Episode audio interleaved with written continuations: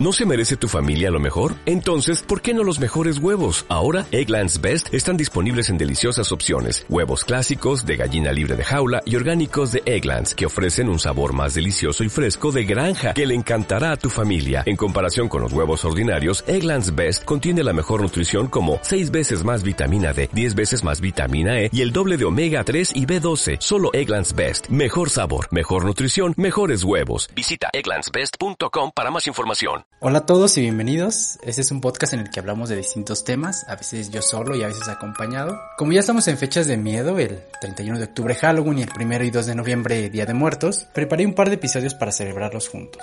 Y este es el primero de ellos. Si es la primera vez que nos escuchas, bienvenido y te invito a escuchar los otros episodios que están disponibles en Spotify, Apple Podcasts y YouTube. Así que sin más, comenzamos. Hola amigos, bienvenidos a un nuevo episodio de este podcast, Search Talks.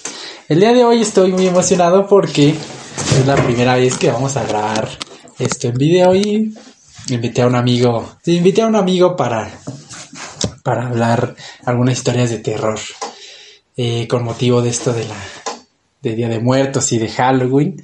Entonces, pues estoy muy, muy emocionado. ¿Cómo estás tú, Daniel? Muy bien, Sergio. Bienvenido. ¿Cómo estás? ¿Qué tal? Muchas gracias por invitarme. gracias Amigos, por ¿cómo venir. están? Este, preguntaste cómo estoy. Estoy muy nervioso, la verdad. Este, no sé cómo nos vaya. Este, en mi caso es mi primera vez que estoy frente a la cámara. Espero les agrade bastante este nuevo episodio. Sí, de, de hecho es la primera vez también yo que salí frente a una cámara y grabando. Me acuerdo que cuando estaba en la secundaria eh, grabábamos muchos videos como de broma y cosas así, pero pues totalmente diferentes, no sé. Déjame ver. Eh... Entonces, pues bueno, la, la, la idea aquí es, vamos a contar algunas historias de terror. Vamos a ver, eh, también vamos a hablar un poco de la de aquí como de la historia del Día de Muertos. Aquí preparé como este pequeño set en honor al Día de Muertos justo que tenemos aquí en México y en el que eh, pues lo adornamos, ¿no? El, muy, el típico pan de muerto, eh, las velas, tenemos estas calaveritas de azúcar que, que, son muy típicas aquí que se comen en Día de Muertos. ¿Te gustan a ti, Daniel? Las de chocolate, para serte sincero. Ah, azúcar, sí. No, no soy muy fan del azúcar todavía. Sí, también tienes razón. Las de chocolate saben más rico y me gustan más. Pero estas se ven más bonitas a la como de adorno. vista, ¿no? Claro. Sí. Eh, tenemos un árbol de la vida. Estos son muy típicos aquí en México, Ese no lo había visto. ¿no? No tenía idea que tuviéramos en México un árbol de la vida o... Eh, creo que es algo como una tradición que mucho viene de la época de la conquista, porque esto de los árboles de la vida no, no es algo como muy, eh, muy de aquí de esta zona, pero se adaptó después de la, de la conquista. Y hay un museo en la Ciudad de México, pero ahorita digo, no me acuerdo cuál es, igual y lo voy a poner después, en el que ahí tienen un buen de colecciones de árboles de la vida hechos de madera y tallados a mano. Y está buenísimo. Entonces, si alguna vez vienen a la Ciudad de México, pues los pueden visitar. Y está súper bien porque en realidad los árboles de la vida representan muchas cosas. O sea, el punto es como... Tiene como los dos puntos, ¿no? Veo que tiene la calavera, obviamente significando la muerte, y el árbol de la vida como que son puntos... Exactamente, que es como la muerte y la vida, que es como una dualidad Ah, que, que ambas conviven. Sí, exactamente, es el punto de los árboles de la vida. Y ahí te digo de todas, de todas. Entonces, pues bueno, vamos a comenzar. Déjame aquí abrir algunos documentos. ¿Quieres comenzar tú, Dani? Cuéntame Empieza, historia. por favor, este, vamos en lo que se suelta este un poco el ánimo. ¿Empiezo o empiezas? Empieza. Ah, perfecto. Ya es mi Este. primera vez este, para ver este cómo se desarrolla. Sí, a ver, aquí está.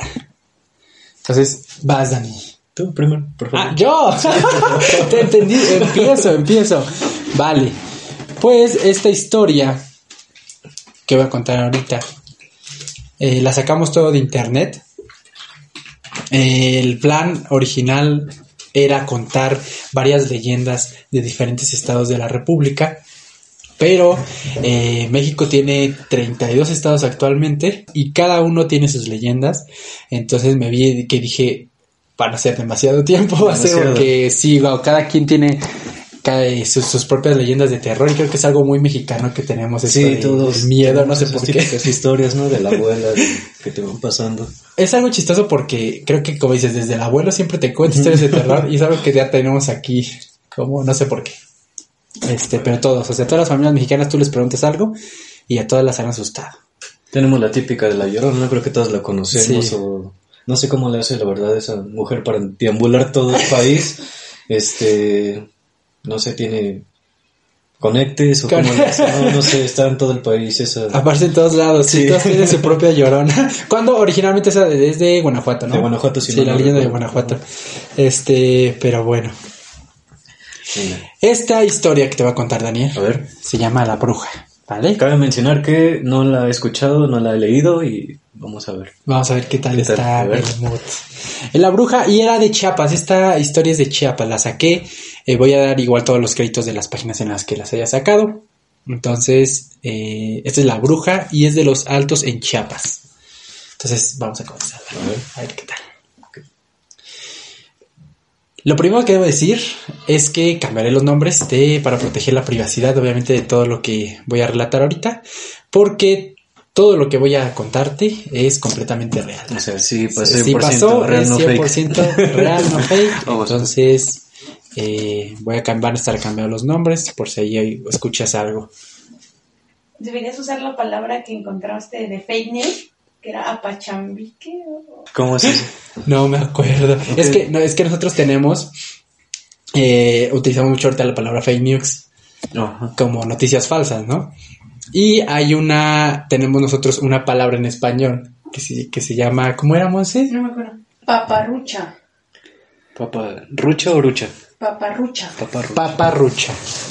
Entonces, ¿Y es compuesta esa palabra? no, ¿De es una sola palabra, ¿no? ¿O tiene algún origen? No. Que significa noticia falsa o desatinada de un suceso. Entonces, eh, me gusta esa palabra, me gusta esa palabra que dijimos. Tenemos una palabra bien chida para decir fake news, pero no la utilizamos. Claro. Entonces, en esto pasó en el 2018 con un grupo de amigos de la persona que nos cuenta esto, un grupo de amigos, y yo la voy a contar en primera persona. Eh, eh, en total, éramos siete personas.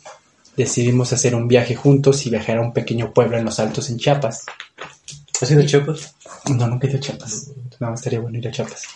Este, casi siempre conozco más el, el sur, sureste del país. Casi nunca he ido un poco más hacia, hacia el otro lado. Entonces íbamos a pasar dos semanas ahí, visitando los pueblos cercanos y relajándonos. Y nos encontramos aproximadamente a dos horas de Tuxtla y a 20 minutos en carretera de pueblo más cercano. Para que te imagines, esta zona era una zona montañosa, de un clima bastante frío.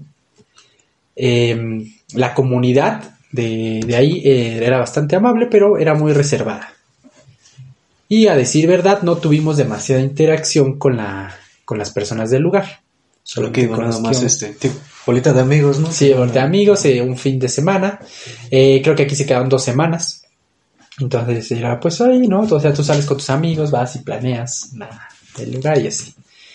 Eh, nos alojamos en un seminario anexo a la iglesia del pueblo, en el sitio en el cual los jóvenes que aspiran a ser sacerdotes obtienen su formación. En esta ocasión, ¿Iban de vacaciones o iban con un propósito? eh, y- iba- iban en plan como vacaciones, como pasársela bien. Este, te digo, ahí se quedaron dos semanas eh, con amigos y el punto era pues como pues, pasarse un- unas pequeñas vacaciones. Ok, ok. Me perdí un poco en el contexto. Entonces, eh, había un ba- solo ambiente en el, en el lugar donde se quedaron, que se quedaron en este, donde van las personas, como en un monasterio anexo a una iglesia. Y pues bueno, eh, solo había un par de personas más también que estaban ahí tomando vacaciones junto con ellos cuando llegaron. El lugar era muy tranquilo y amplio y contaba con 11 habitaciones aproximadamente. Y es bueno tener en cuenta que ese lugar estaba como acondicionado para que ah, hubiera de 40 a 50 personas. Entonces, supon, eran esos siete amigos, más unas tres, cuatro personas más que se encontraron ahí. Entonces, eh, tenían un lugar bastante grande para un grupo reducido de personas, ¿no? En el lugar solo había una planta, una, planta muy, muy grande, o sea, era un, un lugar de una sola planta, no, no había más pisos. Y en el centro había un pequeño oratorio. Alrededor estaban las habitaciones dispuestas en pabellones de tres. Y en cada eh, y en cada una había de tres a cuatro personas. O sea, en una habitación se podían quedar de tres a cuatro personas. Tenían un baño y regadera propios. Al frente estaba la cocina comedor, es decir, eran secciones separadas. Las habitaciones estaban hechas con paredes de concreto, pero techos de madera y tejas. Entonces, Oh, para qué bonito, guardar sí, el calor, bonito. sí, se, se ve bastante bien.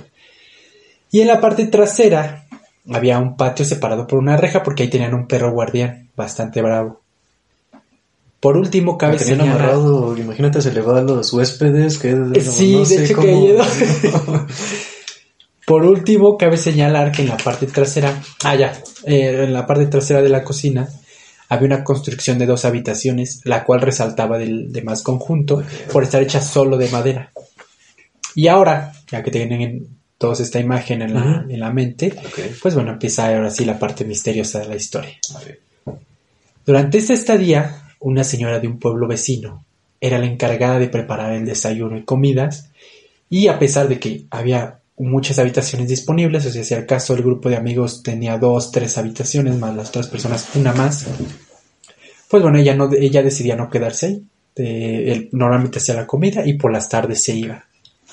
Era Por muy algo no se quedaba, ¿verdad? ¿Cómo? Por algo no se quedaba. Sí, por algo sabía bien. ok, ok, ya voy por- Era, era una señora muy amable y nos contaba cómo era la vida de las personas de la localidad ahí cercana, qué lugares podíamos visitar en nuestro tiempo libre o cómo es que ella había llegado a ser cocinera en el, en el monasterio. Asimismo nos relataba que llevaba ya bastantes años trabajando en el seminario. Ah, ese es el seminario, no es un monasterio. ¿Cuál es la diferencia? como, no tengo idea, monasterio. tal vez hasta puede ser lo mismo, y- pero bueno, era un seminario. Y también nos contaba cómo era su relación con los diferentes grupos de seminaristas y de turistas que llegaban uno tras otro. ¿no? Un día durante el desayuno, entre pláticas, nos preguntó, ¿y a ustedes no los han asustado aquí? En verdad nos Digo, por pareció- algo, no sí, sé esa- esas señoras siempre saben algo. Ok. En verdad nos pareció una pregunta casi natural, pues el lugar se prestaba para que llegara a pensar esto. De, de hecho, si tú me dices, me voy, yo creo que comienza como película de terror, ¿no? Es como un grupo de amigos, nos Sí, vamos sí, a un sí. lugar abandonado, al que pedimos ayuda y nadie nos va a atender. Sí pasa. Este, y bueno, una iglesia deshabitada. La iglesia estaba cerrada a raíz del terremoto del 2017. ¿Dónde estabas tú? En ¿En el 2017? Ah. En la facultad. la facultad. Sí, se agarró en el, en el edificio, se empezó a mover, estuvo, estuvo horrible. Me Yo creí que se iban a caer. Me tocó, creo también la facultad, estaba en el tercer piso. Y estuvo muy chistoso porque, no sé, empezó a temblar y obviamente todos desalojamos así Sí, rápido. Y lo que nunca nos dimos cuenta fue en qué momento salió nuestro laboratorista, el profesor. Y ya cuando lo vimos estaba ya en la parte segura. Este, y nosotros, ¿y a qué hora se salió? Y me dijo, yo no me iba a esperar a que... Ah, a ustedes a la No sé, chingada. Yo primero y nosotros de... Digo, ¿pero por qué? Me dijo, no, es que estuve en el temblor del 85 y me quedó esa secuela. Ay, Así que por eso creo que vino sí, sí. así, como es el, el meme el de cuando recuerdas y así. El perrito Ándale. viendo Vietnam. Sí, exactamente, creo que recordó eso y fue el primero en desalojar. Recuerdo ese- Oye, sí, eh, tiene razón. Yo creo que nuestra generación ya también está marcada Sí. y las demás generaciones no van a sentir ese miedo. Sí, tienes razón. Este, pero bueno, entonces a raíz de este mismo terremoto del 2017 que estuvo pues devastador, la iglesia eh, por, por la estructura quedó deshabilitada, o sea, no podían ya estar dentro. Entonces, pues había pocas personas aisladas, eh, la iglesia estaba abandonada y el pueblo más cercano pues estaba a 20 minutos en carro y prácticamente lejos de todo. Y pues le contestaron, no, doña Lupita, nunca. Contestamos y pues lo dejamos pasar.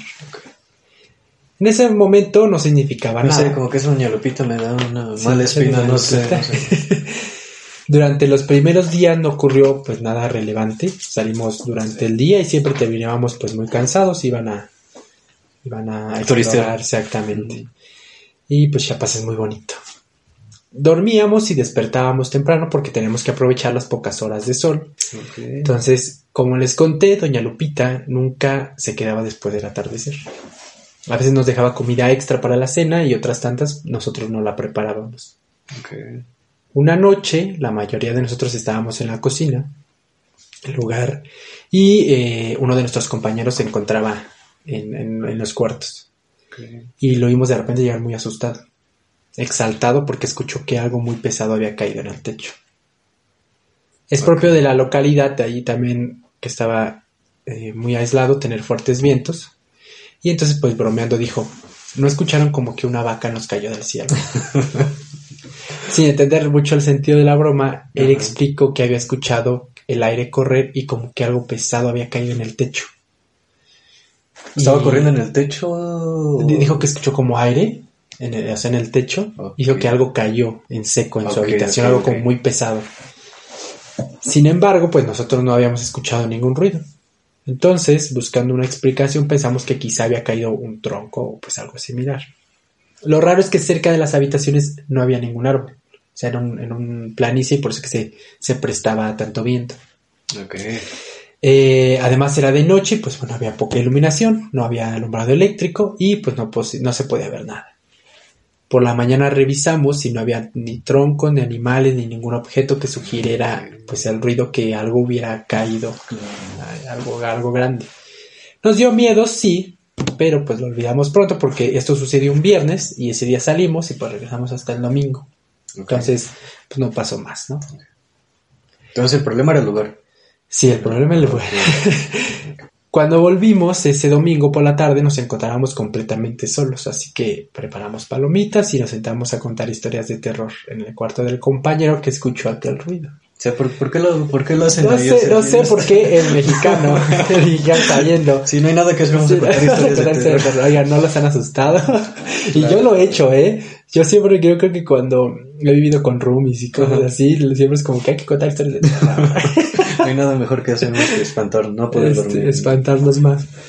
Eh, bueno, es, es algo que nos gusta hacer Sí, sí, para sí, pasar el tiempo.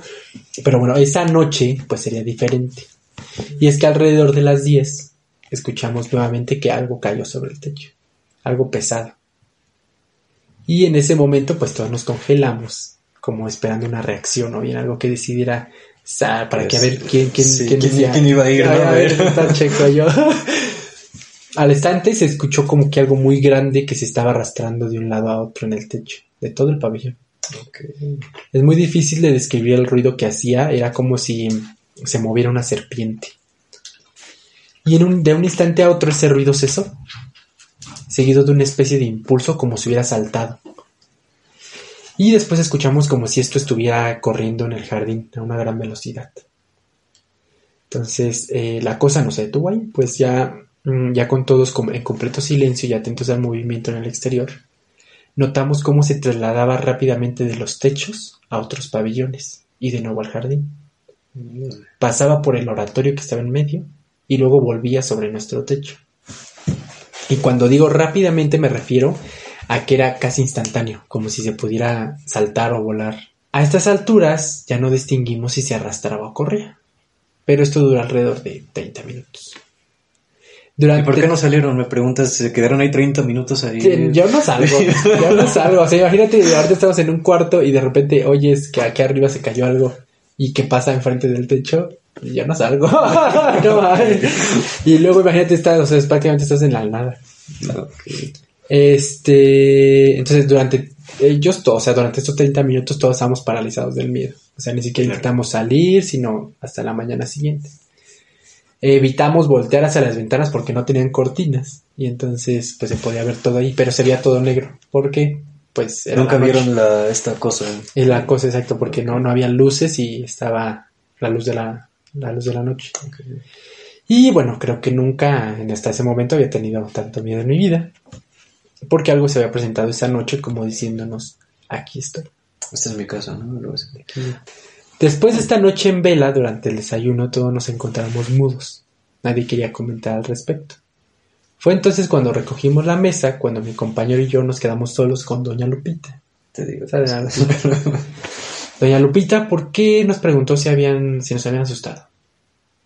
No, por nada. Es que luego los visitantes me cuentan que soñan feo y nos dijo, nos dijo de una manera poco convincente, ¿no? Y. Nunca lo sabía. Mi compañero y yo, insatisfechos con esa respuesta, empezamos a contarle todo lo que había pasado en la noche. Durante toda la narración, doña Lupita solo nos observaba sin decir nada. Era muy frustrante porque pensábamos que ella sabía algo y no quería hablar. Así que nos miramos y decidí preguntarle directamente si había brujas en el pueblo. ¿Por qué? ¿Por qué? ¿Por qué directa? Ok, ¿Por qué? No te puedo echar mentiras, porque la religión nos lo prohíbe. La verdad es que sí, sí hay. Sí, de. Sí, Sí. Nos contó que hace unos años en la casa de madera, en la que había construido atrás, vivía una monja que trabajaba con los seminaristas. Y a ella le asustaban de, la, de la misma manera que las habían asustado a estos chicos. El problema había sido que ella logró prohibir que se tomaran bebidas alcohólicas en las celebraciones sacramentales, O sea, toman en... en, en las fiestas. Sí, siempre toman. Ni te imaginas ahí los monjes o las monjas ahí ya. Yo creo- No, no, Yo creo que sí, ¿no? no, no sabía que... Este, había personas obviamente muy enojadas por esa medida porque, y en especial, pues bueno, los dueños de la cantina del lugar. Claro, Porque, claro. Y no solo la asustaban, ella sentía que tenía un olor fétido impregnado. Y por eso las personas no le hablaban.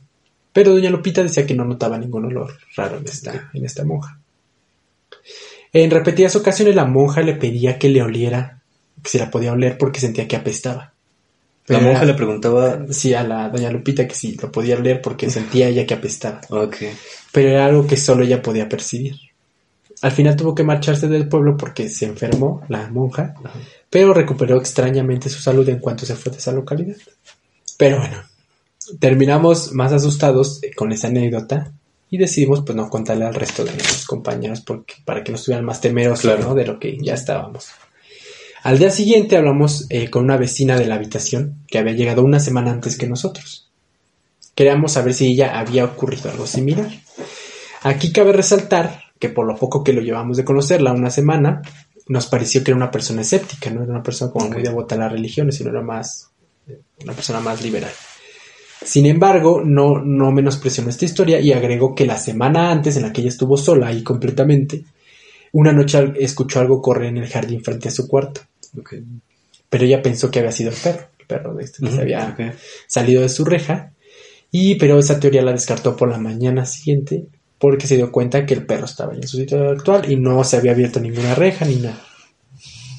Entonces, apegada a este escepticismo que tenía, eh, pues no le dio muchas vueltas al asunto y pues lo ignoró, no lo dejó pasar.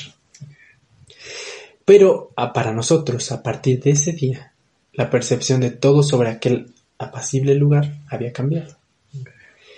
Y junto con esa experiencia comenzaron a pasar sucesos inexplicables a lo largo de la siguiente semana. En ocasiones, sin importar la hora del día, ya no solo en la noche, las puertas de las habitaciones se abrían solas. Durante la noche esto mismo ocurrió, pero con las llaves de las regaderas o de las puertas de los armarios. Incluso en una ocasión la puerta del cuarto de nuestro compañero se abrió casi por completo mientras él dormía. Yo creo que yo me voy, no sé por qué. No sé por qué se quedaron tanto tiempo así. Eh, esta, ahora, es suceso difícil de explicar porque esas puertas estaban, eh, estaban hechas co- como de polvo de, de madera maciza, estas que pesan bastante, y costaba abrirlas y cerrarlas. Entonces, en mi caso, mi habitación estaba a un lado de una bodega, y por la noche se escuchaban ruidos que eran difíciles de explicar, como charolas que se caían o muebles que se movían. Decidí poner papel en las ventanas eh, porque me aterraba también ver solamente negro totalmente afuera en la noche. Y bueno, tenía que dormir con las luces encendidas también. Definitivamente había algo ahí que quería que notáramos su presencia, obviamente que fuera. Yo ya me hubiera ido. a la primera, yo soy bien miedoso. Poco a poco, conforme el proyecto iba llegando a su fin, o sea, el, el plan de, de, de quedarnos ahí, y los seminaristas volvieron porque eh, nosotros llegamos cuando los seminaristas todavía no estaban y, y después fueron llegando uno a uno.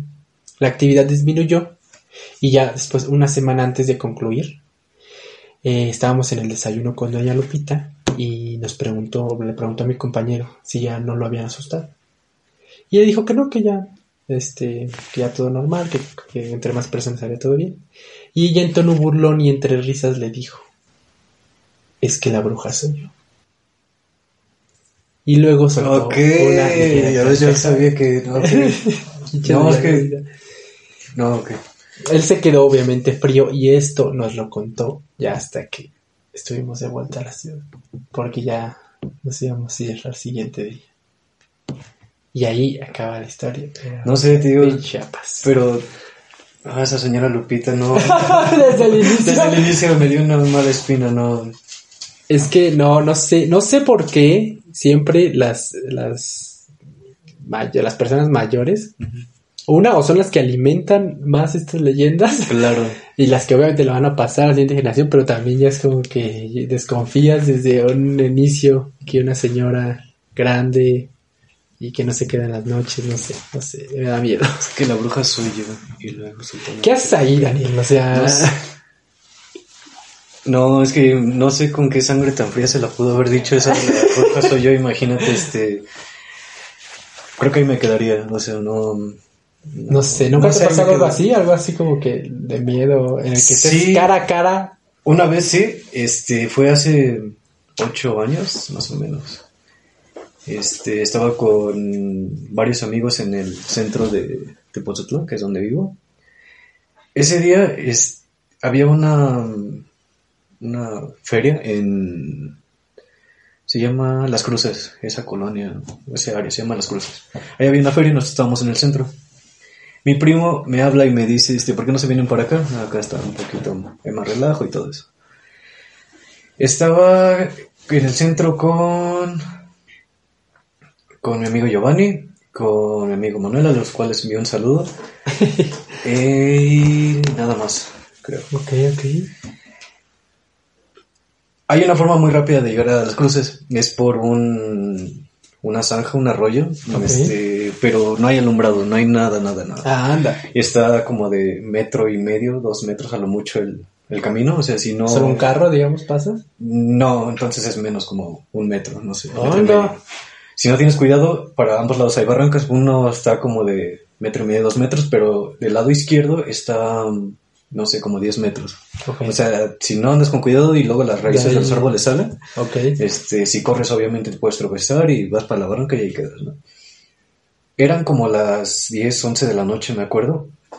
Y mi amigo Giovanni dijo, no hay que meternos por ellas, ya está oscuro. Y yo Ujú. de, pero es más rápido por acá. Ah, Y me dijo, sí, ya sé. Así es que no, hay puro árbol. ¿Les cómo se llaman? Este, ¿cómo se llaman esos árboles? Los grandotes, los... no sé. Pirules. Ok. Así, pirules gigantes en esa, en esa área. Le dije, Manuel, vámonos por aquí, está más rápido. Llegamos en 5 o 10 minutos, porque literalmente atravesamos y por la avenida principal tienes que casi rodear todo. Ok. Giovanni no quiso, dijo, si quieren, váyanse. Yo no, yo sería voy", Giovanni, así. yo sería Giovanni. Este, se, se dio toda la vuelta y le dije, Manuel, pues vámonos. Me dice, sí. Ya no era como, pues no teníamos nada que hacer realmente, no Ok. era perder el tiempo ese día. Empezamos a caminar, es como entrados unos 300 metros, ya se corta totalmente la luz, este, hay unos pequeños locales ahí, o hay casas, pero pasando esos como 300 metros ya entrado en ese río Zanja, ya no hay luz, así absolutamente nada, y te eran las 11 de la noche más o menos, ya no se veía nada, así, nada, nada, nada. Íbamos caminando y en una curva hay una casa abandonada, este, se ve como que la como que lo usan para otras cosas. Ok. O sea, creo que ahí es donde se van a meter los vagabundos, algo así. No sé, está muy descuidada esa casa. Y aparte está quemada. Íbamos caminando y no sé de la nada, no los, no los vi. Más, más bien vi a una. Vimos, Manuel y yo. Ok. Vimos a una pareja de ancianos. Ah. Pero lo, lo extraño es de que iban así con las manos entrelazadas Ajá. y con la otra mano los dos traían una vela. Así, Ok. así traían. Como en procesión, no sé. Mm, Los dos agarrando una vela. Ok. Sí. Estaba muy grande la vela. Lo raro es de que nunca los vimos, o sea, no, nunca vimos la luz de la vela a lo lejos o... Ok. o- O sea, sido de la así nada. de la nada apareció. Y Manuel y yo sí nos quedamos de... No nos asustamos al principio porque dijimos, ok, son una pareja de ancianos a altas horas de la noche, tal vez como que tengan alguna... padezcan de alguna enfermedad o se... no sé, no, no tra- tratamos de encontrar algo lógico. Pasamos, ya, pero iba muy, muy lento, así, pasos de viejito literalmente. Ok. Yo sí tendría miedo, pero continúa. Yo no, No, sé. te- no, no, no daban miedo, o sea, no... Ok, ok. No, no sé por qué no nos asustamos. Yo ahorita que lo, que lo cuento, que me acuerdo, no sé, no sé por qué no me dio miedo en ese instante. Seguimos hasta que los alcanzamos y ya estábamos atrás de ellos. Y así su, su aroma, esos peculiares que tienen de viejito, sí. viejito y sus suéteres tejidos, no sé, ya pelo blanco. Yo, este, el- la mujer iba en la parte derecha y el hombre en la izquierda. Yo paso por el lado izquierdo del, del señor Ajá. con mi brazo lo rozo tantito porque digo, estaba muy angosto Ok, el sí. camino. Lo rozo, sí, la- la- lo toqué y todo. Y le dije, disculpe, y no me contestó. Y ya dije, bueno, Ok, ajá. porque sí como que le empujé un poquito así para rebasarlo. Sí. Dimos unos 10 pasos, no sé. Perdón. Y le digo a Manuel, le digo, oye, está muy raro eso, ¿no? Le digo, deberíamos de, de ¿Qué- ayudarlos. Ay, no Porque- mames, Gabriel, ¿qué? No No, sé. yo me largo. Porque, no, o sea, digo, no, se me hizo muy extraño. ok, ok, que estuvieran. Ajá. Sí, a veces me preocupé un, po- un tantito por ellos. Y Manuel me dijo, me dijo, sí, me dice, creo que sí deberíamos. Volteamos y ¿qué crees? ¿Qué? Ya, ¿Qué crees? ¿Qué, qué imaginas? Ya no estaban. Ya no estaba. Anda. No, fue así literalmente volteamos y ya no estaban. O sea, mi primera, lo primero que se me vino fue, este, se cayeron al barranco, como te digo, a la zanja y, pero no, no sé. Ya no estaban y yo por tratar de buscarlos, este, en ningún momento me percaté de que mi amigo Manuel se había echado a correr. Ah, Y yo así de- cállate solo. fue- ahí, no. como que reaccioné tarde y yo digo, Manuel, Manuel, ¿dónde estás? Ya no lo vi y prendí, así como historia de terror, prendí mi celular y nada más empecé a caminar, a caminar. Y ya hasta que escuché a, a Manuel que se corría a lo lejos y no sé, como que me ganó ese... Igual me ganó el instinto y empecé a correr porque ya, no- ya no se alcanzó. Ah. Y es como no sé si te ha pasado que bajas en la noche, no sé, al baño o tienes que bajar a Sí, ver si- ese miedo y que, que te sientes que algo va atrás, exactamente. Yo estaba así, No. dije, lo sentía que atrás como que sentí que alguien me, me venía agarrando. Lo más extraño es de que te había comentado al principio eran como 5 o 10 minutos para llegar del centro a las cruces por ese camino. Fueron fácil, creo que media hora, 40 minutos ¿Corriendo? este, de ese trayecto que nos aventamos desde que nos metimos a la zanja hasta que salimos como 30 o 40 minutos. Hasta la fecha, no, no sé cómo, a pesar de que corrí, no fueron como 200 metros a lo mucho. Este, no sé por qué me tardé tanto en salir de esa Ah, parte. no. Hubo como, no sé, un bucle, algo, algo que no me, de- algo que no me dejaba salir de ahí. Y creo que lo de los ancianos no fue lo que más me asustó, fue de que me perdí algo que en 10 minutos lo puedes atravesar caminando. Me tardé como 30, 40 minutos Corriendo. y todavía corrí un poquito. apurado. No, sé qué, qué haya pasado y creo que eso fue de la...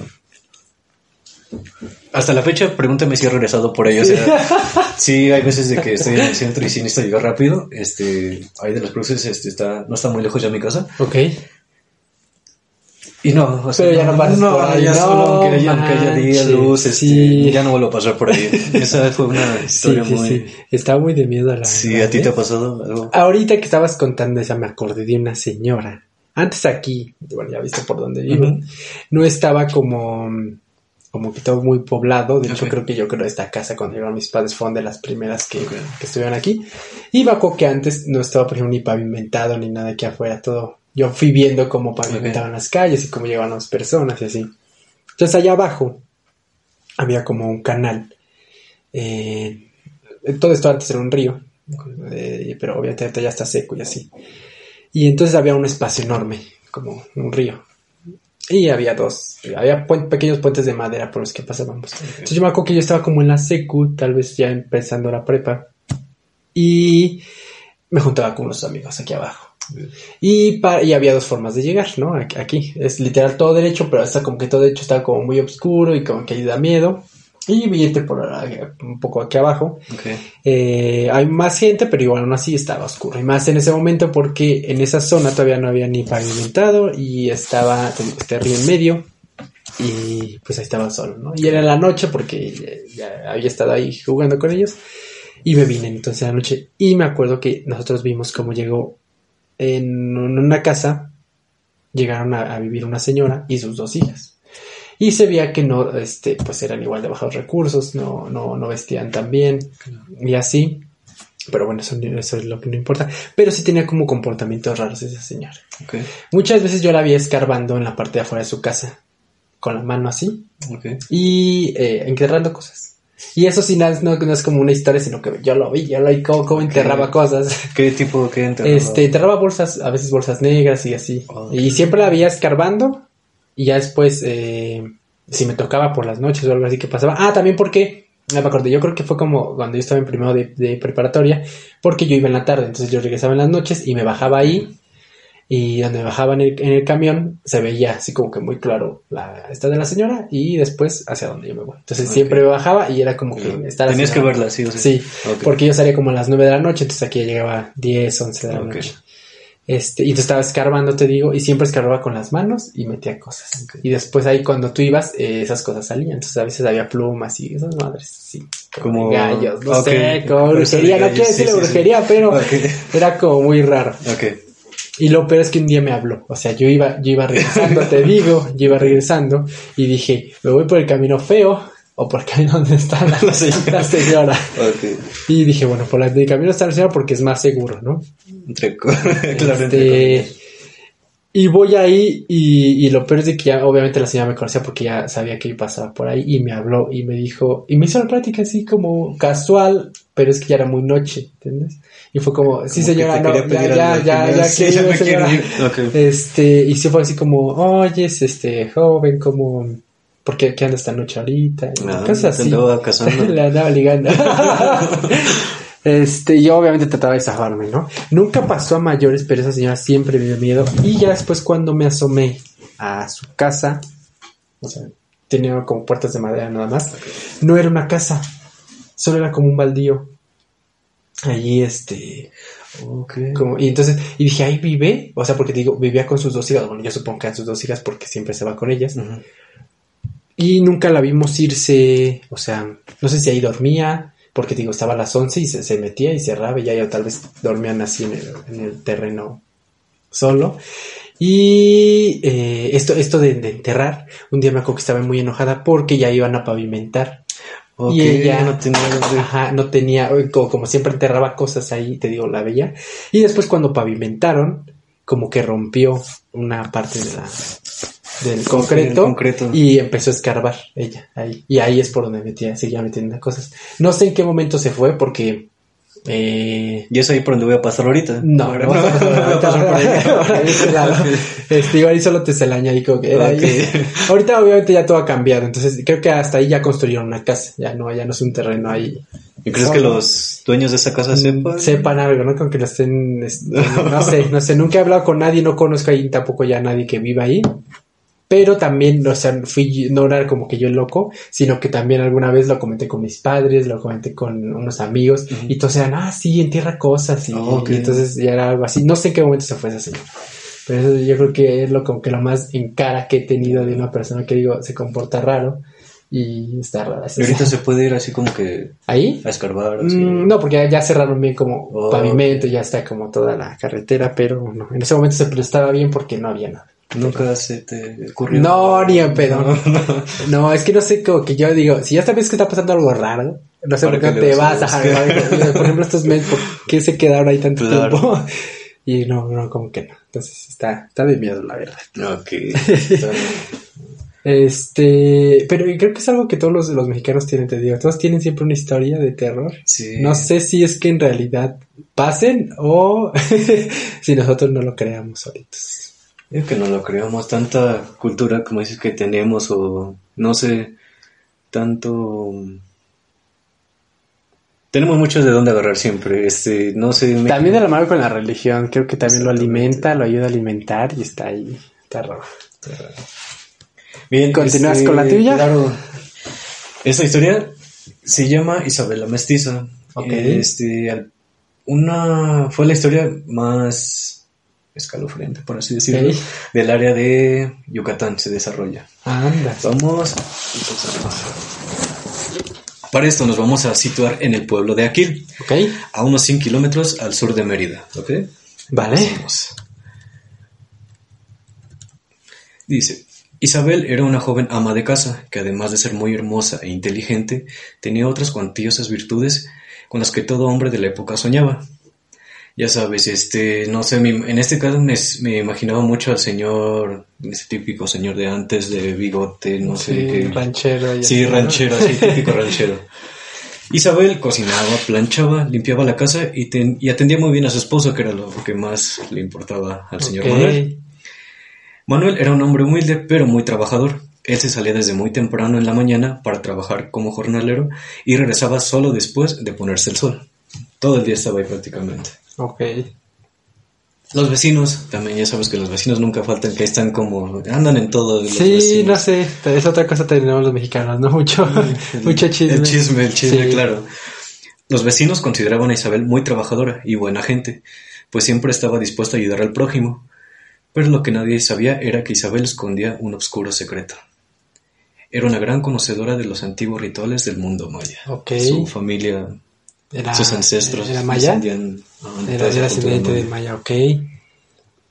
A lo largo de su joven vida, Isabel practicó y dominó los rituales oscuros de sus antepasados, logrando convertirse en, ser- en seres terroríficos y malignos, como lo son el Waipek, el Waikeken, el Waimis y Waishivo. ¿Los había escuchado esos términos? No, nunca había ¿No? escuchado. Ah, Ok, mira. Proveniente del maya, compuesto de dos palabras, tenemos al primero, que es Waipek, Wai, que significa brujo, hechicero, necromántico, encantador, mago, Ok. y Onahual, y Pek, que significa perro, Práctica- prácticamente una mujer lobo. Ok. Ok. Más bien una mujer lobo. El segundo es Waikeken, Wai de brujo hechicero, y Keken, que significa cerdo, una mujer cerdo. Anda. Ella ya dominaba estos, estos rituales. El tercero es el Waimis, Wai de brujo o hechicero, y Mis, que significa gato, gatúbela de la conquista, algo así, me la imagino. Por último tenemos al Waichivo, brujo o hechicero, y chivo, que es pues chivo. Un chivo. Es- una cabra o algo así. Ah, exactamente. Ok. Sergio, ¿con cuál preferirías encontrarte? ¿Con cuál de estos? O sea, Si no tienes este el gato, el cerdo, el, El perro y el chivo, ¿no? ¿con cuál? Gato, cerdo, perro, chivo. Ah, ¿Cuál te daría? de Ah, el cerdo, tal vez. Te prefieres encontrar con el Sí. cerdo, ¿Por qué? No, no. ¿No? Creo que es el último. Ah, No, no ¿el sé. peor de todos? Porque el gato siento que es muy ágil, también el perro es muy peligroso y el chivo también. Entonces por eso dije con el cerdo. Pero no sé, ¿te imaginas una mujer cerdo arrastrando una cadena así en la noche? No, creo que era, es lo último que quisiera ver. Mm, yo creo que es que los cerdos te digo, no tienen tanta movilidad, entonces Pero por no, eso. no tanto verlo, sino ni- no tanto lo que te pasa, sino verlo nada más. Ok, no- ok. ok. Ok. Pues estos seres, por así decirlo, no eran de sus favoritos en convertirse. Ella prefería convertirse en otra cosa. ¿Cuál crees tú? ¿Qué, qué Eh, crees que a ver, ¿qué otras hay? Siempre hay como cuervos. Eh, ¿Qué trae? ¿Qué trae? No sé, ¿qué otro? Gallos también creo que se Sí, convierten. también, muy, muy típico que se quitan las... ¿No has visto un video en, en Facebook de una chica que la encuentran en aparente estado de transformación y sus pies así son como... ¿Cómo crees? O sea, los cinco dedos se Ajá. transforman solo en tres, creo que tienen los pies así... O sea, es un video en Facebook. Ajá, Ah, la de hecho, la, la están como que grabando de que te agarramos en... En plena plena transformación. Ella insiste mucho en taparse los pies, pero si, si de tanto que se mueven o que le buscan sus pies, este sí se ve como que se está... Su pie no es normal, vaya, tiene como Ok. una está muy bueno, deberían de buscarlo. lo igual y lo, lo voy a buscar también. Pues como te mencionaba, ella, o sea, dominaba estos ritos, estos rituales, pero no era su favorito. ¿Cuál es Su favorito era simplemente ser ella misma, con una pequeña ¿Qué? cambio. Ella le gustaba quitarse su cabeza. Así, o sea, de tanto que tenía para transformarse, era ella misma, solo simplemente se quitaba, la cabeza. Ok. Ahí viene lo más extraño, Sergio.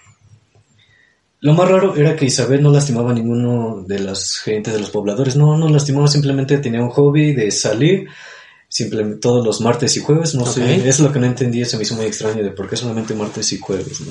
Pero sim- simplemente salía al pueblo y se dedicaba a asustar a la gente. O sea, no tenía nada más que hacer. Ah, Y- Dios. yo Vivo aquí. sí, yo lo- exactamente. Anda. Ah, la- ella no solamente se de- no solamente vagaba por aquí, sino todos los pueblos aledaños ya la conocían. Para no ser descubierta por el ingenio de su marido, la hechicera esperaba hasta que se- este se durmiera para untarle en la nuca una poción mágica Ah. que, hacía con epazote y con poderosas hierbas, que ocasionaba que Manuel no despertara sino hasta la mañana siguiente. Además de estar todo el día trabajando, ya llegaba, su mujer le llegaba, le untaba algo en la nuca y Y bueno, no es descansar. ¿no? Sí. Ok. Luego llegamos con el señor cazador. Los pobladores hartos del Huay o bruja se contactaron con un cazador de brujas, o como lo conocen ellos, un Son Huay. Son Huay tardó varios meses, pero no se dio por vencido. Ok.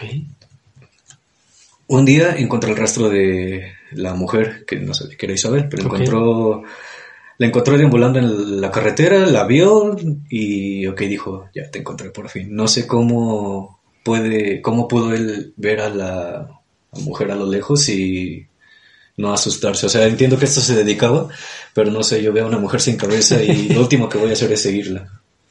Es lo que te digo, siempre es como que pasa algo y es como, ¿por qué te- Claro, no.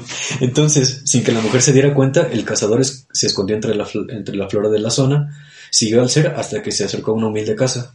El cazador lo había logrado. Había encontrado quién era y dónde vivía la mujer sin cabeza, que acechaba a los pobladores de la zona para darles un susto de muerte. Cuando el sol estaba a punto de salir, Son Wai esperó a Manuel a que saliera de su casa para ir a su trabajo como lo hacía todos los días. Él trabajaba como jornalero en la finca San Anselmo, muy bonito. La estuve investigando, estaba Ah, muy bonita mira. la finca. Ah, ok. En ese lugar, el hábil cazador de los seres sobrenaturales se acercó a Manuel y le contó que su esposa acostumbraba a hacer... ¿Qué hacía su esposo durante las noches? Ok. Simplemente, más bien todos los martes y jueves sin ex- excepción. El trabajador se negó a creerlo. Imagínate que te digan que tu esposa se quita ¿no? la cabeza. No, no. El trabajador se negó a creer lo, el extraño, lo que el extraño sujeto le decía. Pero al fin y al cabo el cazador lo convenció. Manuel aceptó su relato, pero dijo lo tengo que comprobar por mí mismo. Si en verdad, ah, si era verdad, entonces el cazador le dijo que debía bañarse a manera de, de purificación con agua virgen traída de algún cenote o gruta y debía mezclarla con hojas de hierbabuena y cuando llegara la noche debía untarse la, debía untarse la nuca y los ojos con esta pomada que le había dicho. Ok. Era como un... Antídoto para lo que. Exactamente, como para que no le diera el otro pócimo, para que no le surgiera efecto. Manuel siguió las indicaciones al pie de la letra y al llegar la noche de ese martes se untó la pomada en la nuca y en los ojos. La bruja, desconociendo lo que se, lo que tramaba, en su contra siguió con su malintencionado pasatiempo. Este, esperó que medio se durmiera Manuel, pero Manuel, previo a esto ya se había untado su pócimo, su antídoto, y Isabel no sabía que Pues estaba pasando esta. hizo lo de siempre, la, le untó su pócima para que Manuel se quedara dormido, pero ya tenía el antídoto, así que no surgió efecto. Una vez que Isabel le aplicó la poción y salió al, al patio, Manuel se levantó rápidamente de su cama y a través de una ventana logró ver a su amada esposa situada en medio del patio, volteando hacia el cielo, con la mirada perdida hacia el firmamento. Y de un segundo al otro, Isabel comenzó a dar brincos eufóricamente. Al mismo, tiempo, al mismo tiempo pronunciaba palabras extrañas en un antiguo idioma solo conocido por los brujos, pero mezclado con maya. De pronto se detuvo y se tomó los cabellos. Giró nueve ocasiones su cabeza hacia la izquierda, después nueve veces hacia la derecha, para luego quitarse la cabeza fácilmente. ¡Ah! ¿Te imaginas esa escena? ¿Te imaginas, no sé, ver a la mujer con la que convives diario quitarse la cabeza? Ya, ya no la mujer, alguien. Ándale.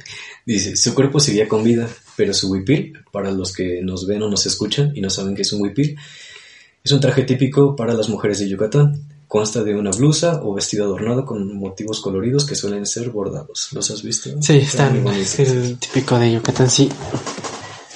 Bueno, pues su huipil estaba bañado de sangre que emanaba de forma abundante de su organismo. Así le salía. como- Ok.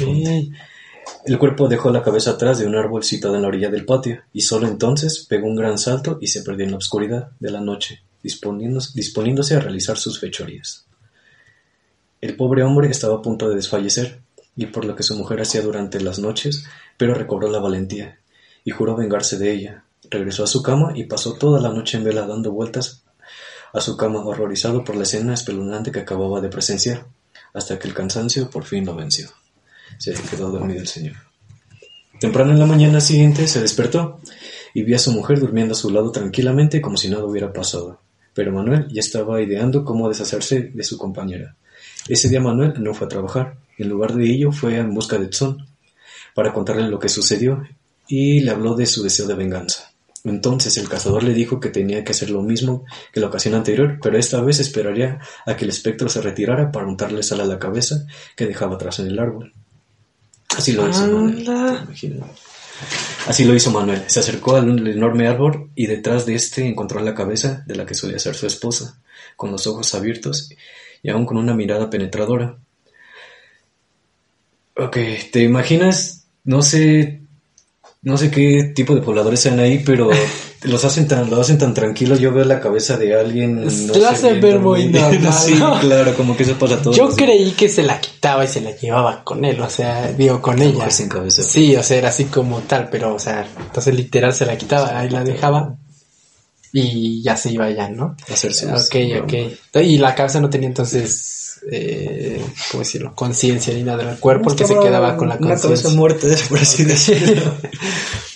Lo que solía ser una hermosa mujer ahora era una simple cabeza. Él giró la cabeza y colocó sal donde se había desprendido. Ah, la colocó exactamente como la encontró y entró a su casa, esperando toda la noche para el regreso de Isabel. A su regreso, Isabel se dispuso a ponerse en la cabeza, pero sintió un fuerte ardor que empezó a, a carcomerle las carnes. Lo intentó varias veces sin poder lograrlo.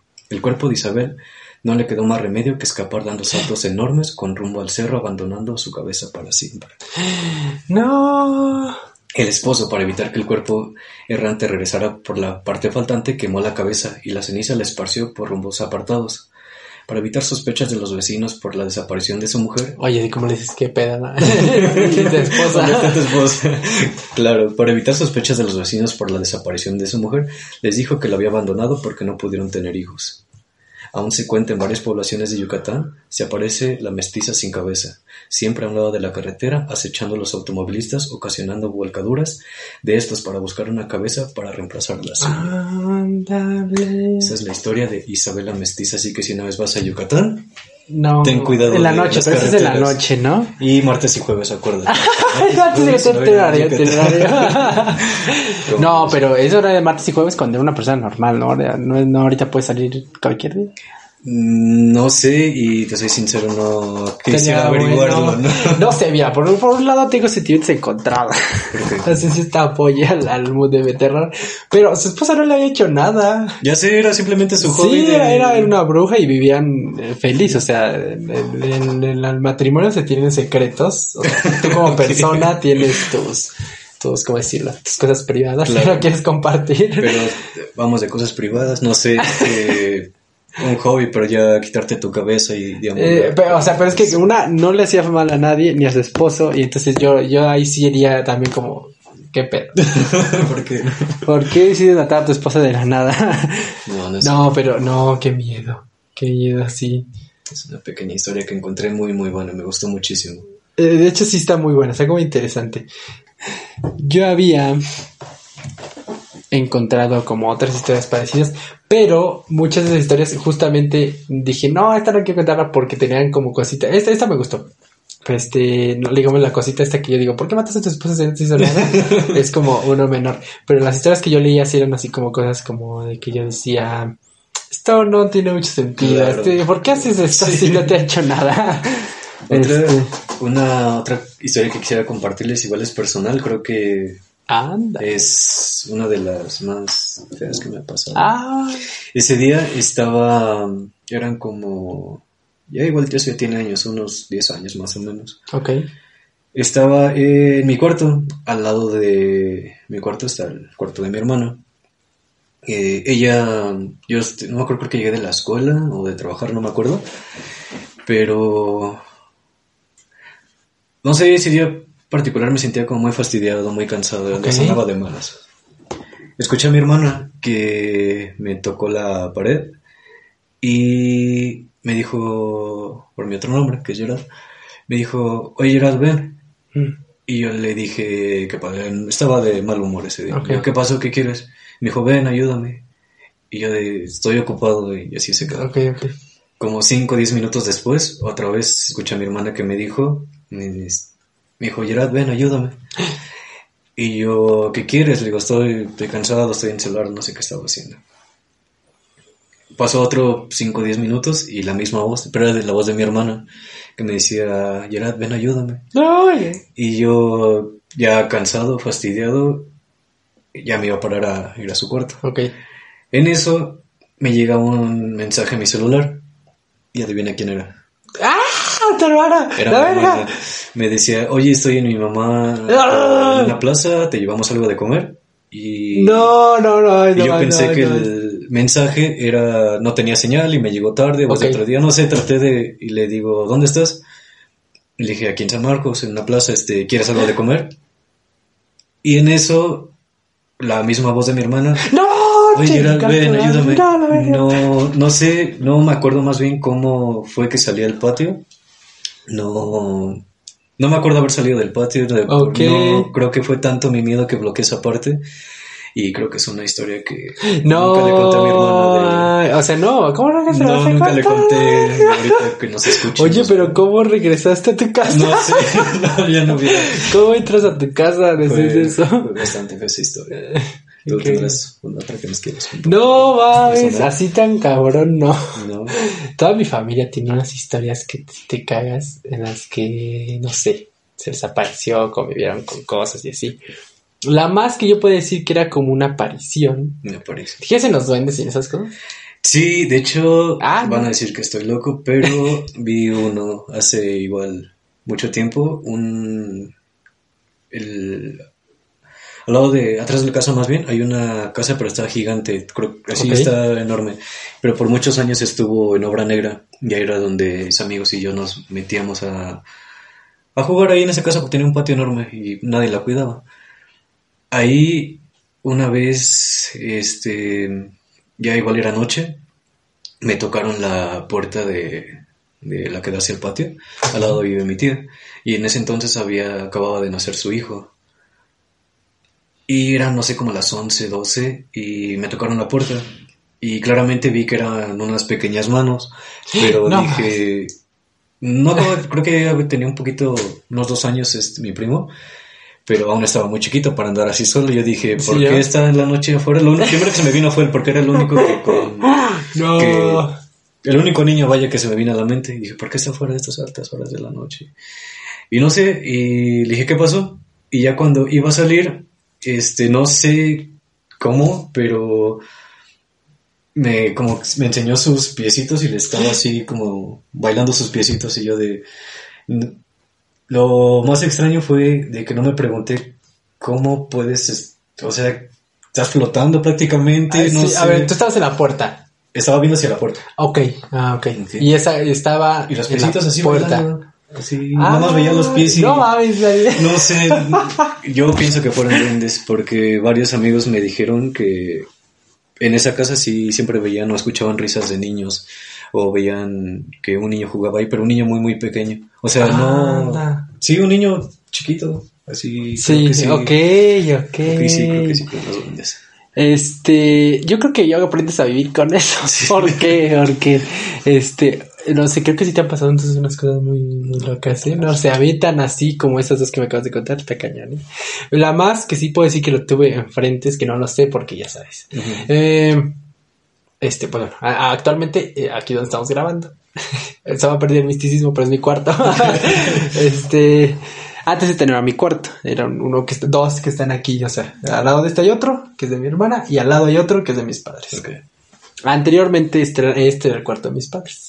Entonces después lo, lo- lo cambiamos. Soy Regina George. Este, y allá da hacia la, tiene una ventana y da hacia el patio. Y entonces, pues antes me dormí ahí y me acuerdo que una vez así despertando, eh, o sea, estaba yo en mi cama, yo siempre me duermo como hasta el colchón y agarro un borde del colchón y como que mi cabeza la, la, la vuelo ahí, Ok. ahí en, en mi brazo para, no sé, entonces me desperté y vi a un, es que no sé si duendecito o algo, a una madre, Pequeño cosita recargada así, con los brazos recargados, así, en el tocador. Y como, como recargado, como cuando estás este, como apoyado así en, en una pared y estás así, como recargado. Y, o sea, es que me, me levanté, lo vi, y no ves que siempre que te pasa algo miedo, como que te, te, te voltea rápido, Sí. y después cuando dices ya no está. No está. Pero entonces en ese momento dije, no, no, no, no, no, síguelo viendo, Sí, lo síguelo viendo, porque, o sea, eh, porque dije, ¿qué tal si me volteo? Y ya no, y se va. Entonces dije, síguelo viendo, sí, sí, estás despierto, sí, sí, ¿qué está pasando? Ok. Entonces ahí me quedé así como, no sé cuánto fue, tampoco fue mucho tiempo, pero dije, sí, sí, lo estás viendo. Y empecé a tratar de ver así como que su cara y cosas Ajá. así, ¿no? Y, y sí, o sea, era como una persona, pero sus facciones eran más lisas, como que, no, no es que ahorita como que se te ve bien como está tu nariz, y sobresale, era más como su cara muy lisa. eh, sin tantas arrugas y cosas así. Y tenía un sombrerito y estaba así. Ah, tenía un sombrerito verde. Este, no sé por qué algo pasó, como que creo que siempre me duermo con la, con la cobija tapándome la cabeza, pero como destapada esta parte de esta- tengo que escribir todo por qué, porque la cobija cayó, ajá, cayó y dije no, y pero cu- y cuando la quité ya no estaba. Entonces, no sé, eso es lo más cerca que he estado porque yo dije quiero alzar la mano y tocarlo. No sé, ahorita te estoy diciendo que por qué la gente no se va. y te estoy contando todo y yo, yo hice todo, ¿no? como ahorita. Pero no sé, no sé, eso es lo más cerca que he estado así como de comprobar, comprobar, ¿no? Científicamente probado que he estado enfrente de algo así. Entonces, no sé. Y eso es, digamos, lo que más me ha, me ha pasado. Ya después de eso no volví a, a nada. Tengo una amiga que vivía en Yucatán, ahorita que estás hablando de Yucatán.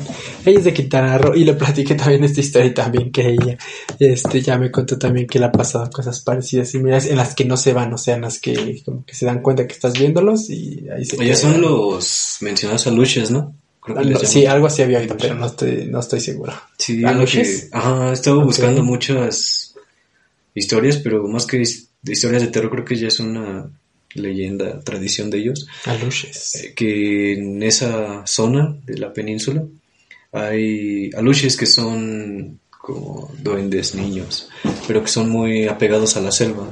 Ah, y no sé, la, la protegen demasiado y vi muchas historias de empresas que empezaron a querer deforestar el área, Ok. empezar a construir y por muchas nunca no se concretaban muchas obras porque les abollaban las máquinas o principalmente era eso que las máquinas para construcción que ocupaba siempre un día las dejaban bien y al siguiente día estaban avereadas o algún algún componente de la máquina ya no estaba Ah, no sé ya. las operaban a propósito y varias personas o trabajadores ven este pequeños niños y al principio pensaban que eran como niños traviesos así, pero o sea, Ah, vieron que eran duendecitos ya después, espíritus o algo así. los espíritus que cuidan la toda esa zona, toda la selva. Esa me recordó, está muy buena. ¿Has visto alguna vez? Es una de, creo que es de Estudio Ghibli. ¿Te gustan las películas de Estudio Ghibli? No, ¿No las has visto nunca? No las he visto. Se llama La Guerra de los Mapaches. No, no las he visto. Y está buenísima, vela. Y es esto que me acabas de contar, sí, está bien verga. Pero ahí te cuenta que son unos mapaches. Y los mapaches tienen el poder de transformarse.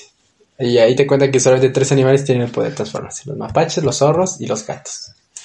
Entonces, y los mapaches son los que tienen, eh, ah no, los zorros son como los que están como en el top de transformaciones y son los que más pueden. De ahí le siguen los zorros, digo, los, sí, los zorros, no, zorros, mapaches y al final los gatos. Pero se tiene más jerarquía o se puede Eh, o sea, transformar más tiene, cosas. es, o- eh, o sea, naturalmente los zorros tienen más facilidad para transformarse en más cosas. Eh, es como unas creencias de allá. Este, y abajito están los mapaches y abajo están los gatos. Entonces, esta se llama la guerra de los mapaches, y dice eso. Están los mapaches que, que vivían en la zona eh, del bosque en Japón y de repente llegan a construir cosas. Entonces, este, y ellos se encargan justo de eso. La película se desarrolla en eso, en el que están tratando de hacer que las máquinas se detengan y hacen esto. Abullan las máquinas, los asustan a los trabajadores, este, se transforman en humanos, se transforman en espíritus, está, está muy bueno. Entonces, chécala. Nada más te conté como la sinopsis, entonces está muy buena. entonces, Daniel, ¿tienes alguna otra historia que quieras compartirnos Otra esta historia. noche? mm, Por cierto, no lo comentamos al inicio, solo como para darle el mood. Estamos de noche. que son dos de la mañana con siete minutos. 2,7. Entonces por eso estamos muriendo de miedo. Yo siempre es como que muy, o sea, estoy como muy normal ahorita, muy valiente, por así decirlo, pero siempre ya me consecuento. O sea, ya mañana o cuando esté solo, ya esto va a valer madre. Me va a quedar aquí la vibra. No. Este, otra historia. Um, sí, hay otra historia. Esta me pasó con mi papá. Este, Ah. estábamos en un terreno de mi abuelo y en ese entonces mi papá tiene todavía un detector de metales y ahí andábamos buscando el, el tesoro de la abuela. que- ok. este, Ah, qué, qué, qué divertido, sí. Ahí en el terreno hay un pirul enorme, es el que más destaca y creo que fue una como que si lo enterraron, tuvo, tuvo que haber sido aquí, porque Ok. es lo que más, este, que más sobresale. Excavamos como estuvimos buscando hasta que empezó a sonar el detector y fue como cavamos cerca de un metro más o menos, Ah, pero no, sí, seguía cabrón. sonando y ya se me, se me hizo bastante raro. Le dije, papá, no, si hay algo aquí. Y seguimos escarbando, pero como que ya llegaba un olor muy, como, muy fétido, no sé, era un Ok. olor muy extraño.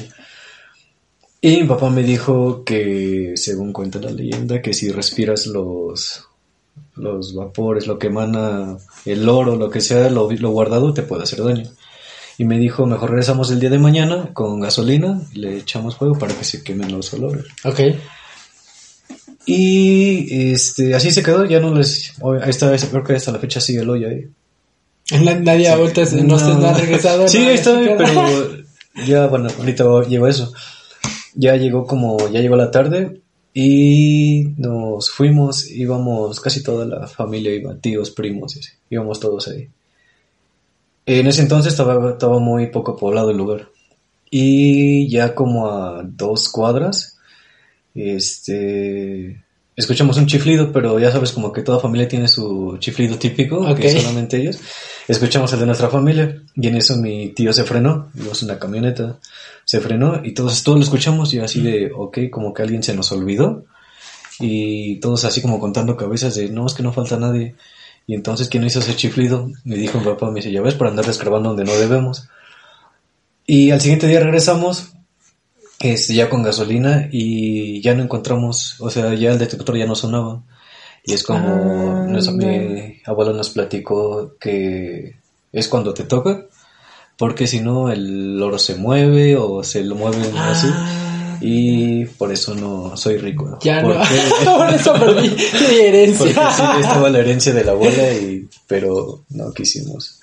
O sea, ese día que...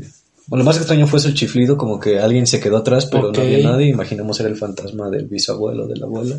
A- Avisándonos. eh, Que nos regresáramos, imagínate, si nos hubiéramos aquí regresado, está pero el no, oro, no quisimos. morros. Sí. Y Qué cagado. esa es otra pequeña historia que te- de Ah, la pues está muy bueno.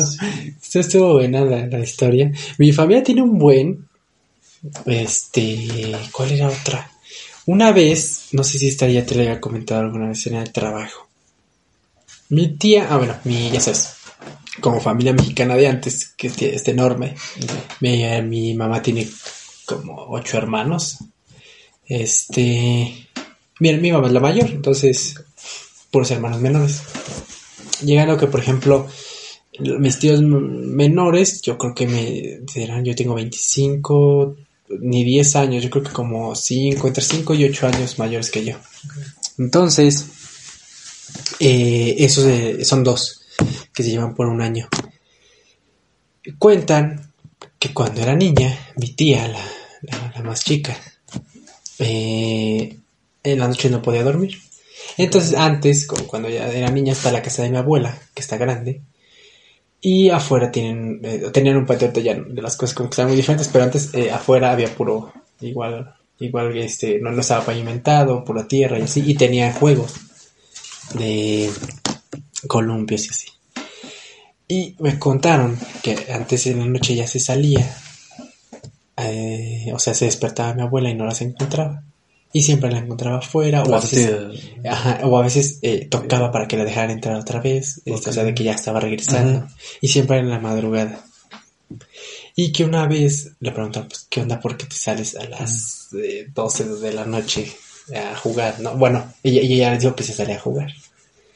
Le dijeron que no se saliera, pero ella, ella les contó que, sin- que siempre había una niña que, les to- que le tocaba, y que le decía que se fuera a jugar con ella. No, obviamente. Y entonces ella se paraba y se salían y jugaban en la noche. Este, no sé, ya, porque ya, ya, ya desconozco como qué pasó, qué hicieron después. O sea, yo me sé hasta ahí, la historia termina ahí. No sé qué hayan hecho, si es que creció y dejó de oírla, o, o no, si es que hicieron algo, o sea, esto de llevarlos a la iglesia, que siempre hacen aquí. Pero, eh, así como esa, creo que mi familia tiene un buen como de apariciones. ¿Y nadie, me, nadie más veía a la niña? No, nadie más veía a la niña. O sea, era ella y jugaba con la niña y se iba, se metía después en la mañana. Siempre es una niña, ¿no? Es lo raro. Es lo raro, es lo raro. ¿Por qué no un niño? ¿Por qué no juegan los niños? Este, pero yo mismo como que me he tratado como de salir de todo ese desmadre porque siento que como que entre más te metes, como que más te consecuentes. Entonces yo también ya no, es- esas cosas como de contar ya no las cuento mucho tiempo porque siento que atraigo Claro, esas cosas. claro, claro. Entonces, este, te digo que mañana voy a tener un chingo de vida. ya no voy a dormir. Este, pero ya, una historia final. ¿no? No, creo que son este personales, son todas, nada más tengo otra pequeña historia para leerles. Ok. Y esta, la siguiente historia se llama No hagas quehaceres por la noche. ¿Tú sueles hacer Joder, quehacer sí. en la noche? Sí, ¿Sí? sí, yo me he parado y este, no sé, a veces eh, barro en la noche porque digo, ay, no sé, porque me da cosa, ahora, algo que tal vez no hice todo el día, pero eh, aquí como, ya viste que aquí en el patio tenemos eh, tierra, entonces luego cuando llueve, hay con mucho lodo, Ujú. y a veces cuando venimos aquí en las escaleras, se van quedando los Sí, rastros sí. de, de lodo, entonces a veces lo veo en las noches y es como que, ah, Sí, y no a barrer, sí, empiezo a barrer doña. Pues esa historia te va a gustar mucho.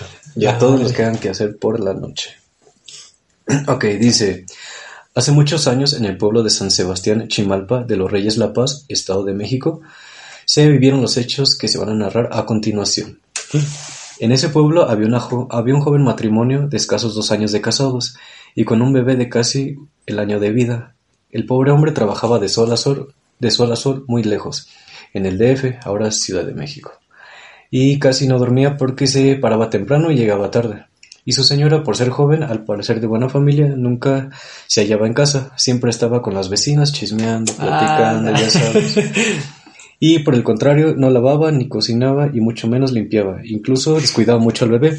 Hasta que cierto día su marido se dio cuenta y cansado de esa vida la amenazó con dejarla si no se dedicaba al hogar, pues él ni comía bien porque ella nunca guisaba.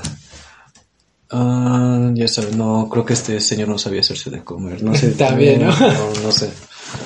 Ah, no guisaba ni nada. Comían de lo que le daban las vecinas. Resul- resulta que el marido cambió de turno a la noche y llegaba a dormir por las mañanas, teniendo a la esposa que hacer los quehaceres por la tarde para no despertarlo. Sin embargo, por no querer abandonar las tardes con sus vecinas, decidió que dedicara las noches para realizar los labores del hogar.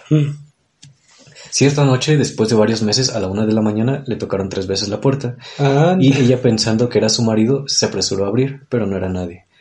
Hasta que la tercera noche seguida tocaron de igual forma y al abrir vio que era una peregrinación de aproximadamente 30 personas. a ver, pero- muy típico pero- que te toquen 30 No, personas a la una ah, de la no, pero. ¿ah, ¿dónde estaban? En La Paz. En No, Baja California. no, en el municipio se llama, para ser exactos, San Sebastián Chimalpa de los Reyes La Paz, en Estado de México. Ah, en el Estado de México. Estado de ok, México. está raro, no mames. O sea, ¿por qué abres a la una de la mañana? no tienes nada que hacer. Sí. No, pero, o sea, no sé. Yo no abro. Digo, más que nada eran como 30 personas, no sé. Dice, ah, que de aproximadamente 30 personas. Y el, que venía ah, y el que venía al frente le pidió de favor un vaso de agua.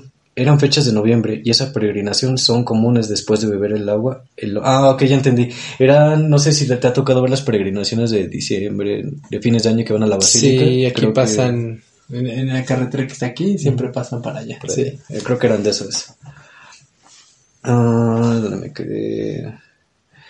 Una peregrinación de aproximadamente 30 personas y el que venía al frente le pidió de favor un vaso de agua. Eran fechas de noviembre y esas peregrinaciones son comunes.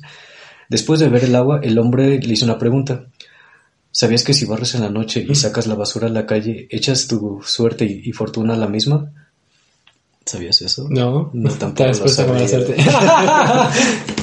Prefiero que por la noche. Y si haces quehaceres a altas horas de la noche, atraes a ciertas fuerzas. Porque no son, porque no son horas activas, pero no para los vivos. Ella pensó. ah, la- Se supone que en esas horas ya, ya debes de estar descansando. Ok. Y es cuando los seres se despiertan Pues, aparentemente. Exacto, es como que no son tus horas, ¿no? No son tus horas de andar haciendo quehaceres, señora. Ella pensó, ¿cómo sabe lo que hago y por qué se mete en mi vida? Pero fue en ese momento en que el señor se dio la vuelta y antes de irse exclamó, Bueno, mujer, vamos muy lejos y tendré que regresar de nuevo. ¿Podrías guardarme algo, por favor? Ya sé, no, no sé. No lo abras por nada del mundo, solo espera que regrese, dejando un pequeño bulto. Lo que fuera estaba envuelto por cobijas y le dejó a un lado del zaguán. O sea, se fue y le dejó ahí su paquetito encargado. Anda, qué. Ellos se fueron y ella se quedó con la pensativa, pero sin más no le dio importancia. Así pasaron los días y después del día 9 volvieron a tocar la puerta tres veces y esta abrió de mala gana y cuál fue su sorpresa al ver que ahí estaba la misma peregrinación, solo que ahora el viejo aquel con el cual platicara tenía un semblante frío y tétrico, el cual por la pobre luz de las velas no lo notó muy bien. Ah, hasta que éste dijo que venía por su encargo y que se lo tenía que llevar como castigo de las obediencias de la madre. Ella no entendía nada, pues el encargo era algo envuelto en una cobija y no lo había tocado ni movido del lugar desde aquel día, hasta que escuchó a su bebé llorar. Lo que tenía enfrente a ella era la muerte en persona y venía de por, por el bebé, ya que éste tenía desnutrición y estaba muy delicado, ya que ella lo había descuidado por completo. En cuanto tomó al bebé en sus brazos, éste dejó de respirar y ahí murió. Ella, ante tal horror de la impresión, se desmayó. Al llegar el marido, este nos daba crédito a lo que había pasado.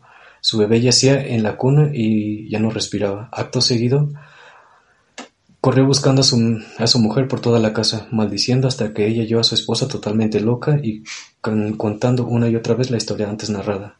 ¿Qué chingas pasó ahí? ¿Será que es cierto que los deberes domésticos solo se deben realizar de día y que las horas muertas son para descansar y dejar que los muertos se muevan en nuestro mundo en paz? O sea, se queda su bebé. Era su bebé y fue un castigo de la muerte aparentemente por ella descuidar a su, a su bebé principalmente. A su bebé, ok. Este- creo que, como menciona aquí la historia, las horas son las horas muertas son para descansar, se supone. Creo que a la muerte no le gusta mucho que andemos haciendo quehaceres en la noche. En la noche o despierto. sí, haces quehaceres de noche, con cuidado de no abrir la puerta. Ahora, ahora imagínate cuando tengas que trabajar de noche. Qué cagado. No, oye, estuvo buena. O sea, estuvo interesante ahí. Sí, el- eso me gustó Siempre estos los relatos de la muerte, creo que. Más, más que México lo tenemos como muy. ¿Cómo decirlo? Muy aceptado Claro. actualmente. Por, por ejemplo, ahorita. Este. Y no sé, tal vez son como, eh, te- es una leyenda y tal vez es como estas fábulas en las que te dejan algún, algún dato sí. al final, pero está, está muy bueno. Qué miedo. No hay que hacer quehaceres en la noche. No, eh, yo, yo de niño siempre tenía mucho miedo a la oscuridad y este tipo de cosas. Y ya más grande como que me hice consciente y dije, a ver, vamos a, a- vamos a calmarnos. Y, y yo como que conscientemente traté de quitarme ese miedo, ¿sabes? A, la, a la oscuridad y al... Ya sabes, en el que aprietas el, el, el apagador y te echas a. Sí. Así, así, ahora imagínate ahorita que estamos como en el segundo piso, este, era como apago la luz de allá afuera, de allá abajo, y era como, ¡ay! corre, corre". Y ya sientes esta como, Sí, sientes la mano.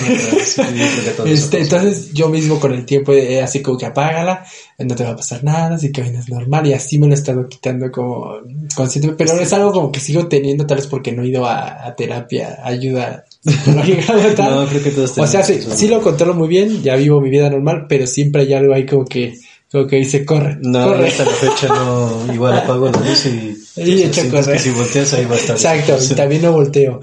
Ya me acordé de otra, men. ¿Cuál No mames. A ver. Ah, la madre. Esa, esa me dio miedo.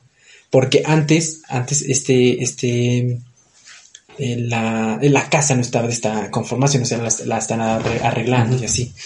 Y allá abajo, ¿no ves que por la, la puerta que tú entraste? Ok. Y al ladito estaba la cocina, no sé si ya viste. Bueno, pues antes no estaba ahí. Antes ahí estaba como cerrado y era un cuarto. Ok. Y ahí lo teníamos, eh, tenemos una tele, era como la sala. Ok. Y ahí estaba la, la- un mueble de una computadora y él tenía una computadora de escritorio. Es- eso me pasó, yo creo que, si no es que en la secu, iniciando la prepa igual. Este, yo, no, yo creo que en la secu porque estaba más chico. Y entonces teníamos esta computadora y tal vez estábamos de vacaciones o era un fin de semana porque yo estaba ahí trabajando, bueno, tra- estaba trabajando, estaba jugando estaba viendo igual y videos y así. Y este, ya estaban estos cuartos de aquí arriba, estos, esta misma conformación. Y entonces yo estaba escribiendo y de repente empecé a sentir así como, como una presión, como esa presión que te dice, como ya vete. Como esa, esa misma presión como de cuando apaga la luz y ya te echas a correr. Sí, sí, sí. Pero así. Y yo dije que, pero yo también en ese momento ya estaba, te digo, como concientizándome, diciéndome, no pasa nada, pasa la chingada, claro. cha, cha, cha. Y así estuve y no duré mucho tiempo porque te digo, sentía como este que me decía, ya vete. Ok. Y entonces dije, dije, ya, chings, madre. Y apagué todo y hasta yo mismo como que empecé a decir, ya, espérame, deja que se apague la compu. este, y, y pues bueno, o sea, eh, desconecté la compu y me acuerdo que en ese momento te digo, como tenía idea, desconectaba, apagaba la luz y echaba a correr. y me eché a correr, bueno, no me eché a correr, sino apagué la luz y caminé rápido y subí las escaleras estas que, que, que Ujú. tuviste aquí. Y me acuerdo cómo volteé así hacia la, Sí, hacia la puerta y hacia, esa, hacia ese cuarto que te digo que estaba. Y estaba una, una silueta, una sombra enorme, como de- del tamaño de la, de la casa, este, como asomándose, saliendo de la, del cuarto, como, como que, como que estaba viéndome así. Esas fotos de Slenderman, ¿no? Que Ah, anda, así como en, la- me en las que está así como que viéndose, pero era como, o sea, tenía un torso muy grande, Ajá. te digo, estaba enorme y estaba como asomando, como viendo si ya me estaba subiendo, ¿no? Ok. Entonces, o sea, yo, Te o sea, digo, te digo, caminé y nada más hice esto así como, Ajá. como, como de reojo y vi esa, y entonces dije, no, no, y, ese, y entonces ya no me acordaba de esa cosa hasta ahorita, la Y verga. ahorita que, bueno, cuando vuelvas a bajar ya lo vas a Sí, eso hace desmadre. Pero bueno, esa es mi última, creo que de las cosas que más me han pasado. Sí, otra historia, creo que esa la fue la más reciente, fue, si no mal recuerdo, la semana pasada, no me acuerdo qué día, no que les mandé mensaje como a las 3 de la mañana, 2 de la mañana. Creo que sí, cuando Más que dijimos, ¿qué puedo contar? Estábamos haciendo, bueno, buscando historias y todas estas últimas dos semanas me, en verdad me divertí mucho eh, investigando todo esto, buscando alguna buena historia.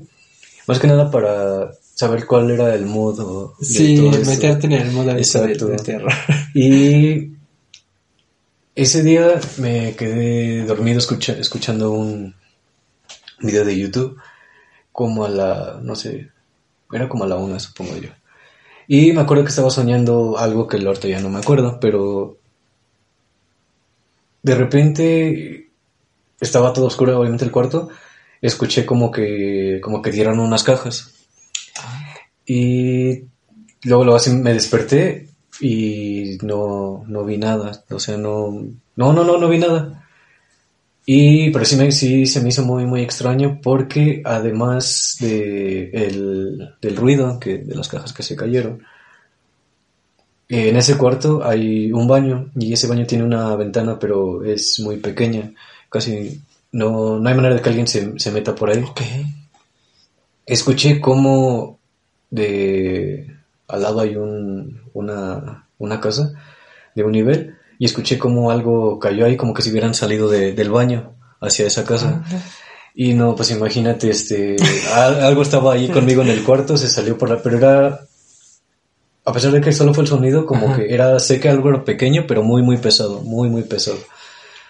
Y no sé, me, me morí del susto, no, sé cómo pude dormir ese día.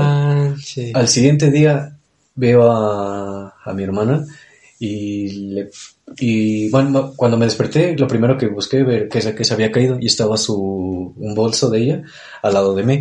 Ok. Y vi, bueno, esto fue lo que se cayó. Digo, hay Sí, una no, y explicación después lógica. se- bien. No sé, se cayó y no sé. Yo le dije a mi hermana, le digo, oye, este, es que se cayó tu bolsa y todo, todo se regó. Y me dijo, ¿por qué la tiraste? Ah, no, cu- cuando ya fue este al cuarto, ella la vio y dijo, ¿por qué la tiraste?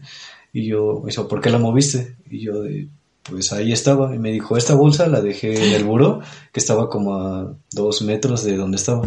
Me dice... Ah, la tuya también. Sí, no, yo así de-.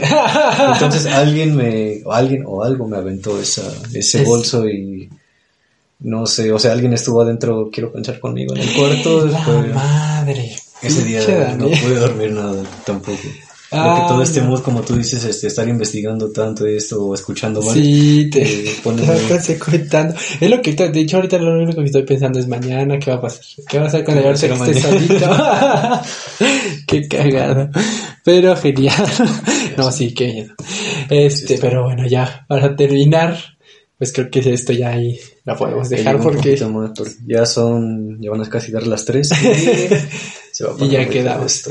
Este, pero bueno, espero que hayan disfrutado este episodio. Yo, yo me divertí mucho haciendo, te digo, de sí, tienes razón, desde la preparación, desde estar leyendo todas estas leyendas mexicanas que tenemos aquí en México. Y cada estado tiene los suyos y hasta su diferente versión de una misma leyenda, como esta de la Llorona, ¿no?